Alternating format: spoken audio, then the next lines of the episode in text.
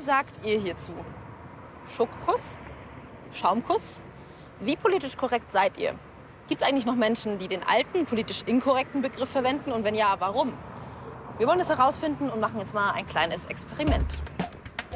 Und dafür schlüpfe ich in eine Rolle. Als Vertreterin des von uns erfundenen Vereins Sprachfreunde Deutschland e.V. sammle ich Unterschriften, um endlich wieder Negerkuss und Mohrenkopf sagen zu dürfen. Damit die Menschen offen sprechen, filmen wir unbemerkt aus der Entfernung. Ja. Wir sind äh, vom Verein der Sprachfreunde Deutschland e.V. und es geht darum, dass es so ein bisschen gegen diesen, diese Sprachveränderungen geht. Also, dass man nicht mehr Mohrenkopf sagen darf, sondern das und das sagen muss. Dass Worte halt nicht mehr gehen. Und wir wollen gern ja, eine Petition einreichen. Und deswegen stehe ich mal nach wie vor Negerkuss sagen darf ja, zu dem genau. Ding. Ja, finde ich auch. Finde ich, bin ich voll dabei. Ja, machen wir sofort mit. Oder? Schon beim ersten Versuch die erste Unterschrift. Hallo, darf ich Ihnen was Süßes anbieten? Ohrenköpfe. Ja, genau.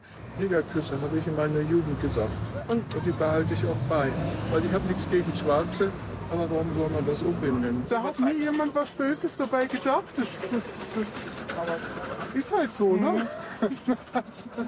was wollen Sie denn erreichen?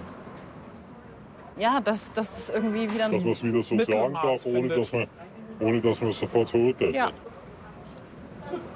Ach ja, Gott sei Dank mal was Vernünftiges. Etwas äh, schade, dass man da so die Sprache mhm.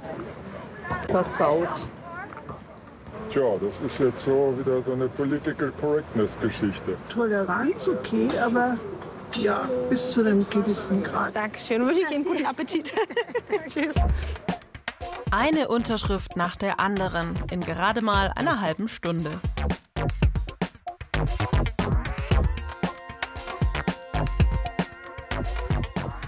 So, die Schokoküsse bin ich auf jeden Fall losgeworden und ich finde es echt super krass, wie viele Leute in so kurzer Zeit unterschrieben haben. Also fast alle, die stehen geblieben sind, finden, dass man weiterhin einen Begriff verwenden sollte, der andere Leute verletzt, diskriminiert.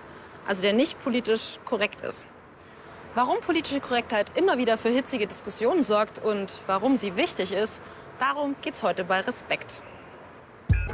Wir fragen nach, warum Apotheken heute noch Mohrenapotheke heißen. Wir diskutieren über gendergerechte Sprache und wir treffen den Rapper und Radiomoderator David Mayonga, der für uns freestylt. Hi, Biene, freut mich. David, freut mich. David Mayonga oder mit Künstlernamen Roger Reckless. Ich begleite ihn heute nach Chemnitz. Dort stellt er sein Buch vor, in dem es um strukturellen Alltagsrassismus geht. Wann hast du denn dann das erste Mal mit Rassismus irgendwie zu tun gehabt? Ich war drei, ähm, bin am ersten Tag in den Kindergarten gegangen. Wir sollten uns so in äh, einem Stuhlkreis, jeder sollte sich einen freien Platz suchen. Und dann will ich das natürlich machen. Und dann hat ein Junge neben dem freien Platz, auf dem ich mich sitzen wollte, seine, seine Hände auf den Stuhl gelegt und gesagt, ein Neger darf nicht neben mir sitzen. Und ich war so, neben mir auch nicht. Wo ist er? Was ist er? So, mhm habe ich nicht gecheckt, bis der gesagt hat, so du, du bist der Neger.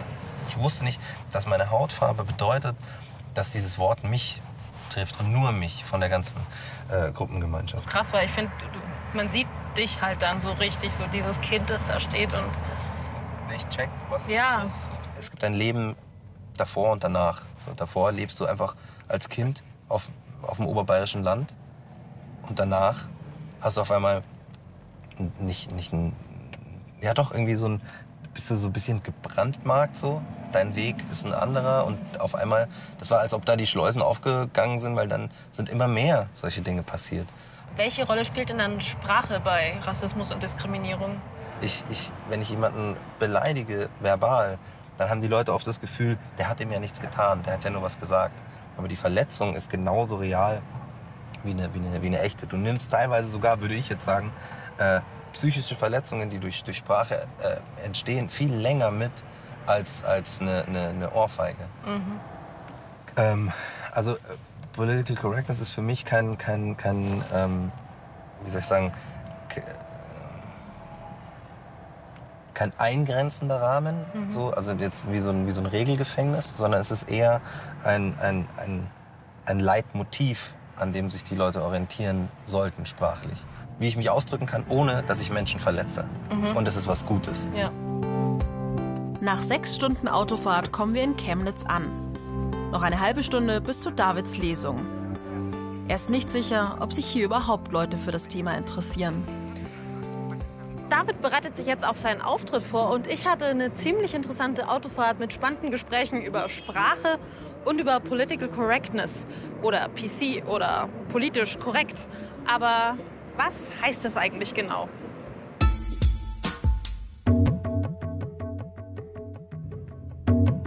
Der Begriff Political Correctness oder deutsch politische Korrektheit taucht in den 1980er Jahren in den USA auf. Kalifornische Studierende forderten, dass nicht nur Lehrbücher toter weißer europäischer Männer verwendet werden sollten, sondern auch zeitgenössische Werke und die von weiblichen Autorinnen. Später wurde der Begriff auch immer häufiger außerhalb der Unis verwendet. Mit politisch korrektem Benehmen und mit politisch korrekter Sprache sollten Handlungen und Ausdrücke vermieden werden, die andere Menschen, besonders Minderheiten, herabsetzen oder beleidigen können. Heute steht politische Korrektheit oder PC vor allem für die Verwendung einer Sprache, die niemanden diskriminiert. Zum Beispiel bei Bezeichnungen, die für Menschen aus anderen Ethnien verletzend sind. Statt Eskimo etwa politisch korrekt Inuit, weil das Volk sich selber so nennt. Oder schwarzer Deutscher statt Neger, ein Wort, das als rassistisch abwertend bzw. als Schimpfwort gilt. Auch bei Menschen mit körperlichen oder geistigen Einschränkungen sollen feinfühligere Begriffe wie Menschen mit Behinderung statt Behinderte oder Förderschüler statt Lernbehinderte dafür sorgen, dass sich Menschen nicht gekränkt oder beleidigt fühlen. Egal, ob es um das Geschlecht, die Religion, die Hautfarbe, die Ethnie oder die Behinderung eines Menschen geht, Begriffe und Bilder lösen einfach Reaktionen und Assoziationen in uns aus. Bloß welche? Drei Begriffe, wenn Sie das Bild hier angucken. Afrika. Asyl, ja, Seenotrettung. Mittelmeer. Flüchtlinge. Sarodimor. Das ist ein No-Go. Das ist ein absolut rassistisches Bild. Ja, es ist ja keine deutsche Frau. Afrika. Schwarz-Weiß. Flüchtlinge, Afrika, Mittelmeer.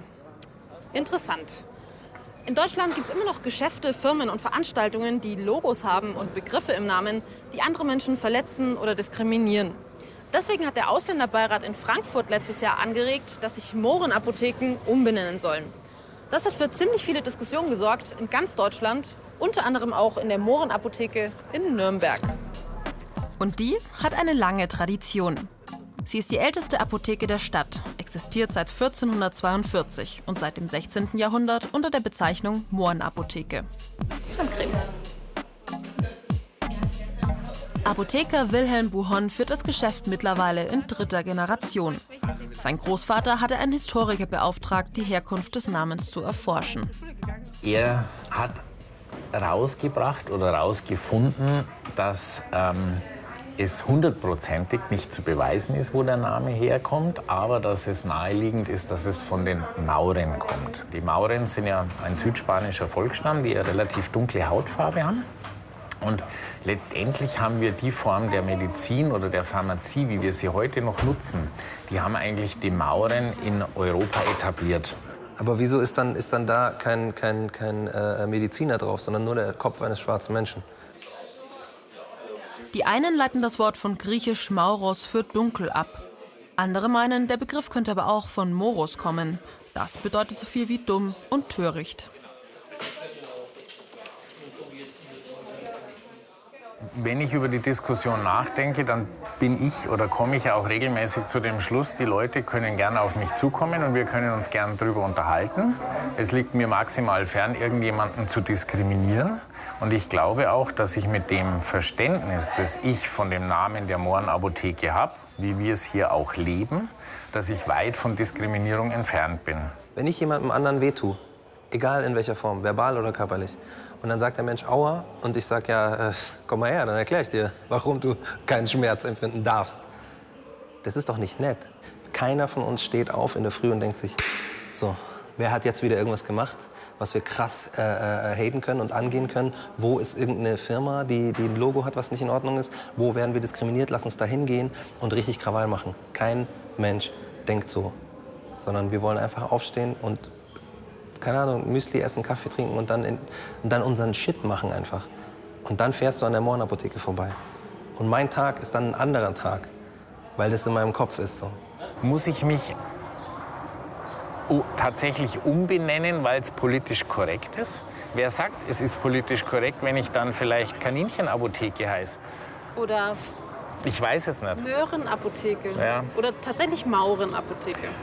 Das wäre vielleicht noch naheliegend, dass man sagt, man geht aus der Mohrenapotheke zurück auf den ursprünglichen Namen der Maurenapotheke. Ja. Also das wäre quasi noch was, was Sie sich halbwegs vorstellen könnten, wenn es irgendwie ja. mal. Ja. 18 Uhr in Chemnitz. Und? Publikum da? Als Davids Lesung beginnt, ist der Veranstaltungsort brechend voll. Es sind mehr als 100 Zuhörer gekommen. Hallo, Servus. Ähm, ist ja der Wahnsinn. Also das wirklich, dass äh, so viele Leute da sind, macht mich unfassbar hoffnungsvoll. Wirklich unglaublich. Warum schreibe ich ein Buch, wo ich das Wort, das mich so verletzt und so viele Menschen verletzt, auf dem Buchtitel hat? In roten Lettern, ganz groß. Das, was auf dem Cover passiert, ist genau das, was Rassismus macht. Er trennt uns voneinander. Der Betrachter sieht diesen Satz und dieser Satz steht zwischen mir und hinter mir, hinter meiner Person steht ein, eine ganze Sammlung an Geschichten, an Erfahrungen, an, an allem Möglichen, was mich als Person ausmacht. Wenn Sprache trennt, ausschließt, dann ist das ein Problem für unsere Demokratie. Und das beginnt vielleicht schon im Kleinen. Zeit für ein weiteres Experiment. Wir formulieren eine fiktive Stellenausschreibung. Bewerber gesucht. Die Bäckerinnung sucht Studenten der Informatik oder Handwerker mit IT-Kenntnissen bei Problemen mit der Benutzeroberfläche. Wer wird sich da wohl so bewerben?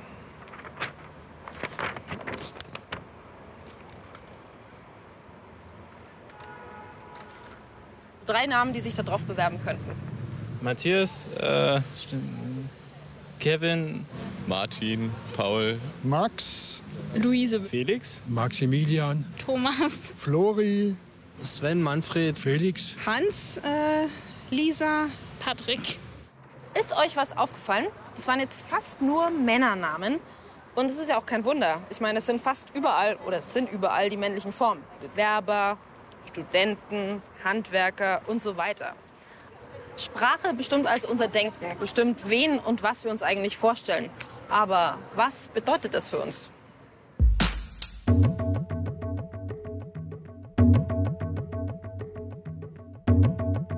Grundvoraussetzung, sich Sprache bewusst machen.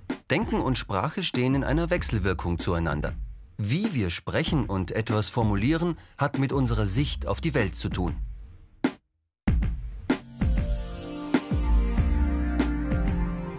Sprache ist immer in Veränderung. Die Semantik eines Wortes, also seine Bedeutung, kann sich verschieben. Käme ein Mensch aus früheren Jahrhunderten zu uns und würde mein Weib sagen, wäre das für ihn ganz normal. Für uns hat Weib heute aber eine abwertende Bedeutung. Auch das Wort Fräulein passt nicht mehr in ein modernes Frauenbild. Gesellschaftliche Veränderungen spiegeln sich in der Sprache wider.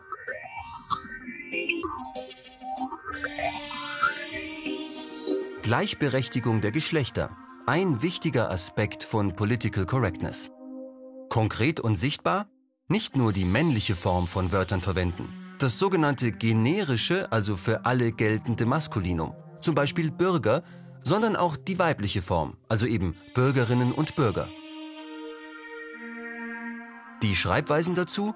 Das Gender-Sternchen, zum Beispiel in Bürger-Sternchen innen. Oder der sogenannte Gender Gap, also eine mit Unterstrich markierte Form. Gender ist das englische Wort für Geschlecht. Beide Schreibweisen respektieren auch ein drittes Geschlecht. Auch bei Stellenanzeigen ist inzwischen männlich-weiblich divers der Standard. Außerdem, viele Wörter gab es lange Zeit nur in männlicher Form. Vorstand zum Beispiel. Die weibliche Form Vorständin hat es 2013 sogar in den Duden geschafft und gehört damit ganz offiziell zum deutschen Wortschatz. Political Correctness heißt auch, Einzelne und Gruppen nicht herabwürdigen und nicht ausgrenzen. Die Wortwahl entscheidet über die Bilder, die im Kopf entstehen, also zum Beispiel, ob wir etwas als Bedrohung oder als Chance empfinden. Das Wort Ausländer weckt ausgrenzende Assoziationen. Der Ersatzbegriff Menschen mit Migrationshintergrund wird jetzt meist verwendet, auch im Amtsdeutsch. Nicht allen gefällt er. Alternativvorschläge sind zum Beispiel diverskulturelle oder Menschen mit internationaler Geschichte. Das Einfache und Praktische setzt sich in der Sprache übrigens langfristig meist durch. Fachleute nennen das Sprachökonomie. Political Correctness berücksichtigt die Würde Einzelner oder von Gruppen, auch in Berufsbezeichnungen zum Beispiel. Das Wort Putzfrau gilt als abwertend, Raumpflegerin als politisch korrekter Kritische Stimmen sagen aber, das sei einfach nur ein Euphemismus, also eine Beschönigung. Wer sagt was und in welchem Kontext, also in welcher Situation? Political Correctness heißt Verantwortung übernehmen. Beispiel, jemand macht über sich selbst eine flapsige Bemerkung. Das ist Selbstironie. Und was die Person über sich sagt, hat sie selbst in der Hand. Über andere so zu sprechen, kann diskriminierend sein und die Grenzen der Meinungsfreiheit überschreiten. Fazit? Der Navigator für Political Correctness ist Respekt. Studenten, Studierende, Studentinnen. Ja, was ist denn jetzt korrekt? Was meint ihr? Ein häufiges Streitthema, wenn es um Political Correctness geht, ist das Geschlecht. Es geht also ums Gendern. Gender ist Englisch für Geschlecht. Und es geht um die Frage, inwieweit es Gleichberechtigung zwischen den Geschlechtern auch in der Sprache gibt. Ich treffe jetzt zwei Experten, die da ganz unterschiedlicher Meinung sind. Aber eigentlich treffe ich eine Expertin und einen Experten. Also ich treffe zwei Menschen, die da sehr unterschiedlicher Meinung sind. Wir zeigen den beiden unsere Stellenanzeige. Allerdings haben wir die schon ein bisschen bearbeitet. Ja. Hallo, Hallo Sabine Pusch. Hallo. Hallo. Hallo, freut mich. Danke, dass Sie Zeit haben. Ja, ich würde Sie einfach mal bitten, diesen Satz, den ich jetzt hier hingeschrieben habe, aus Ihren Blickwinkeln jeweils zu verbessern. Josef Kraus war Deutschlehrer und kämpft seit Jahren gegen den, wie er es nennt, Gender-Unfug. Paula Irene Willer ist Soziologin und der Meinung, dass unsere Sprache immer schon gegendert war. Nur eben männlich, das heißt von männlichen Formen dominiert. Und das kann einen Effekt haben, das wissen wir auch aus Studien. Ja, unterschiedliche Vornamen, die auf unterschiedliche Geschlechter verweisen, erzeugen in der Wissenschaft systematisch einen sogenannten Gender Bias. Also Johannes, dessen Lebenslauf wird anders bewertet als der von Johanna. Das hat etwas mit Sprache zu tun, weil über Sprache Dinge wahrnehmbar werden in Dokumenten. Also ich, ich sehe das anders. Äh, der überwältigende Anteil der Frauen fühlt sich nicht diskriminiert, wenn es heißt Wähler, Wählerverzeichnis, Rednerpult, Bürgersteig. Ich habe noch keine Frau getroffen, die sagt, Moment mal, darf ich da überhaupt drauf gehen? Was mich hier zum Beispiel stört, das ist das, das ist das Partizip Präsens. Ja, aber ja. dass es sie stört. Es, es gibt ja. Studierende, Studenten und es gibt Studenten, die gerade nicht studieren. Der Studierende ist einer, der gerade eben nebenan im Auto im Max was macht. Ja? Und da liest man dann, wenn dieses Partizip äh, Präsens äh, sich verbreitet, da liest man dann so verrückte Dinge wie verstorbene Studierende, habe ich auch schon gelesen. Ja. Also da wird es natürlich semantisch dann irgendwo äh, verrückt oder naja, weil sie da eine Fußgehenden ganz... Brücke und äh, Radfahrenden Brücke, also da hört es irgendwo auf weil Sie eine sehr schematische Vorstellung davon haben, was richtig ist. Ich finde das gar kein, äh, stört weil, mich gar weil nicht. Weil die Sprache äh, sich über Jahrhunderte und Jahrtausende entwickelt hat und dem genau. Volk gehört und nicht irgendwelchen äh, Kommunalfuzis wie in Hannover, also ich glaube, die das die, jetzt vorschreiben. Ich glaube, die Sprache gehört überhaupt allen, die sie sprechen. Wer Sprachgemeinschaft ist, das definieren nicht Sie, Das definieren nicht ich, sondern das definieren all diejenigen, die miteinander sprechen. Diese Dynamik, die wir jetzt haben mit dem sogenannten Gendern, die denken sich ja nicht Leute da oben aus, weil sie gerade zu viel Geld oder zu viel Zeit haben, sondern diese äh, Verordnungen, die es ja zum Teil gibt, die basieren auf Sprach- und Wahrnehmungswandel von den Menschen, die sprechen. Was stört Sie denn jetzt ganz genau? Stört Sie, dass man es schlechter aussprechen kann, dass man es schlechter lesen kann? Dass einfach Sätze die zu lang sind, weil sie überfüllt sind mit noch einem Begriff und noch mal einer erläuternden Begriff und noch mal mit einer Apposition, äh, dass einfach der Leser, die Leserschaft, Sie sehen, ich habe schon was gelernt, die lesenden Personen, sind Sie zufrieden? Ich bin immer zufrieden, aber kommt ja immer drauf an. Dass, dass, dass die noch durchsteigen und nicht das Handtuch schmeißen äh, in der zweiten Zeile. Mhm. Ich glaube, es kommt sehr auf den Kontext an. Ich würde da nochmal nicht so dogmatisch und schematisch sein, sondern es immer äh, die Frage stellen, für wen, von wem, mit welcher Absicht schreibe ich einen Text. Und davon würde es Einheitlichkeit da sein. Genau, Denn Sprache ist ein Kommunikationsmittel. Ja. Wie stark darf und soll sich Sprache verändern? Führen die neuen Genderbezeichnungen zu mehr Vielfalt oder zu weniger?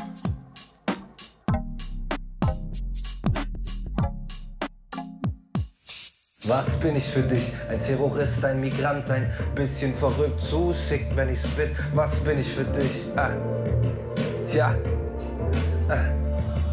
Was bin ich für dich? Ein Akademiker, ein Loser, ein Bruder, einer, der Musik in seinem Blut hat. Was bin ich für dich? Ja. Und weil es so geil war vorher, wäre es total nett, wenn ihr noch mal dieses Yeah, was ihr gemacht habt, macht. Gebt mir mal ein Yeah. Und ein Yeah. Und da hinten auch ein Yeah. Ein bisschen lauter geht das schon, da geht noch mehr. Und ein Yeah. Und ein Yeah. Und ein Yeah. Wunderschön. Vielen herzlichen Dank. Auch nach Davids Lesung gibt es viel Gesprächsbedarf zum Thema. Andere sind von solchen Diskussionen genervt und machen gezielt Stimmung gegen politische Korrektheit. Und daran sehen Sie, wir leben hier in einer Meinungsdiktatur. Es herrscht eine Meinungsdiktatur. Die Meinungsdiktatur ist der Anfang und die ist bereits in Deutschland komplett errichtet. Hinter der Rede von der Meinungsdiktatur steckt eine gezielte Strategie von Parteien wie der AfD, meint die Soziologin weil es Teil einer populistischen Politikform ist, die darüber funktioniert, sich als äh, Sprecher, Sprecherin einer Mehrheit, eines Volkes, einer Gemeinschaft zu inszenieren, die angeblich äh, autoritär drangsaliert wird, zensiert wird, klein gehalten wird von denen da oben, von den Mächtigen, vom Apparat, von den Medien. Das ist so ein Fantasiegespinst. Ähm, und dann kann man über solche sprachlichen Tabubrüche, die genau wissen, dass sie sich am Rande des Legalen oder der Empörung bewegen, sich inszenieren als Held oder als Heldin, die sozusagen endlich mal die Wahrheit sagt und für die Masse spricht, die aber ansonsten nicht gehört wird. Anti-Abschiebeindustrie, Volksverräter, Lügenpresse. Ein Blick auf die letzten Unworte des Jahres zeigt, die Grenze des Sagbaren wird gezielt überschritten. Um bei Kritik zu beklagen, das wird man wohl noch sagen dürfen total paradox, dass Leute auftreten, sagen, man darf gar nichts mehr sagen. Und alle sagen alles und tun das teilweise ausgebreitet und verstärkt in den Medien. Auch außerhalb der Politik, zum Beispiel im Unterhaltungsbereich, findet der inszenierte Tabubruch ein breites Publikum. Der Comedian Kristall lebt von Witzen über Randgruppen. Leute, Ihr müsst Witze machen über Rollstuhlfahrer. Ich finde, dass wir in Deutschland viel zu wenig lachen und dass wir viel mehr Witze machen sollten, auch gerade über Behinderte, über Schwule, über Schwarze, nicht über schwule Schwarze, das ist zu krass. Ich bin auch ein Rollstuhlfahrer, hey, ich bin auch ein Rollstuhlfahrer, hey, ich bin auch ein Rollstuhlfahrer. Ja, toll, ey. Bist du was Besseres, nur weil du nicht gehen musst? Ja? Ich weiß noch, ich war mal in einer großen Halle und ganz hinten einer so, ja, ich bin schwul. Wie heißt du denn? Fabian. So, was, Pavian? Fabian. Ach, Fabian. Ich hab Pavian verstanden, was auch passen würde, ne? Wunderarsch. Wenn man jetzt gerade Kristall anguckt, dann scheint es ja schon so zu sein, dass Political Incorrectness manchmal ja. eine ganz gute Geschäftsidee ist, ne? Naja, weil die, weil die Leute das so empfinden, als wäre es der, der coole Tabubruch, so. Als wäre das so, hey, der, der sagt es einfach, der traut sich voll, das zu sagen. Wenn ich Menschen auf verletzende Weise darstelle und die für meine Kunst nutze und aber äh, machttechnisch hier oben stehe, dann finde ich das sehr problematisch. Wenn wir jetzt äh, zum Hip-Hop gehen zum Beispiel, ja. da ist es ja in den Texten schon auch manchmal so, dass du dir denkst, so, wow, okay, äh, krass grenzwertig. Wie ja. siehst du das da? Äh, also in der Rap-Musik gibt es definitiv äh, ähm, ein Riesenproblem mit, mit nicht nur Sexismus, Drogenverherrlichung und, und Gewaltverherrlichung, sondern auch äh, latenten Rassismus. So, ich habe damit ein sehr, sehr großes Problem. Es ist mit ein Grund, warum ich keine, äh, ähm, keine Battles mache. Ich finde es wichtig, dass die Leute aus ihrer Lebenswelt erzählen. Ich finde es wichtig, dass sie, wenn die Straßen Sachen erleben, dass sie davon sprechen. Das, das ist nun mal Rap. Aber das wiederum bedeutet nicht, dass ich äh, äh, Menschen verletzen muss oder, oder niedermachen muss. Wie politisch korrekter Rap aussehen kann, soll uns Freestyle-König David am besten einfach zeigen. Zwölf spontane Begriffe zum Thema. Wir schauen mal, was äh, dabei jetzt Kreatives rumkommt. Tja. Ja. So. Für jemand, der nicht weiß, was Freestyle bedeutet, ich kenne diese Begriffe nicht. Ich weiß nicht, was da steht. So. Ah, ah. Reckless, der kommt aus Mark Schwaben, sei dir sicher, ich weine nicht davor. Ich wehre mich auch gegen die Meinungsdiktatur. Leute sagen, das ist mit PC das Problem, weil sie nicht verstehen. Die Buschtrommeln, ich kann sie hören, doch kann sie noch nicht sehen. Ich bin auch kein Populist, du weißt, dass es so ist. Leute wissen, dass der Reckless immer politisch korrekt ist. Fresh ist er sowieso, oh wie dope die Reime kommen. Pipi, Südseekönig, so muss es sein. Ach, das kommt davon, weil ich Schokokuss auch lieber mag, als das, was die da früher gesagt haben. Gender, was auch immer, Cis bin ich doch gar kein Mann, dann will ich sein, wenn andere über Männlichkeit bestimmen. Ich darf das, ja, ich darf singen, aber ich darf nicht kacke sein und bringen Dinger über Leute, versteh nicht die Periode. Doch ich hab drei Mädels daheim, weiß weißt, ich mein, ich hab die Jode in meinem Kopf angeschaltet, damit ich dieses Wort nicht nutze. Auch wenn im Rap das oft gesagt wird, während ich den Rachen putze. Raptü auf den Echo wegen Geschichte. Weißt du, wie ich meine, wenn ich das hier grad berichte, häng ich einfach mit nem kurzen in der Borzen. Die Leute sagen Reckless, ich dachte, du bist Rapper, du musst horzen. Aber das ist Tabu und das Tabu brech ich nicht, weil der Reckless ist einfach nur ein ganz normaler Typ, der hier Jonas hier spricht.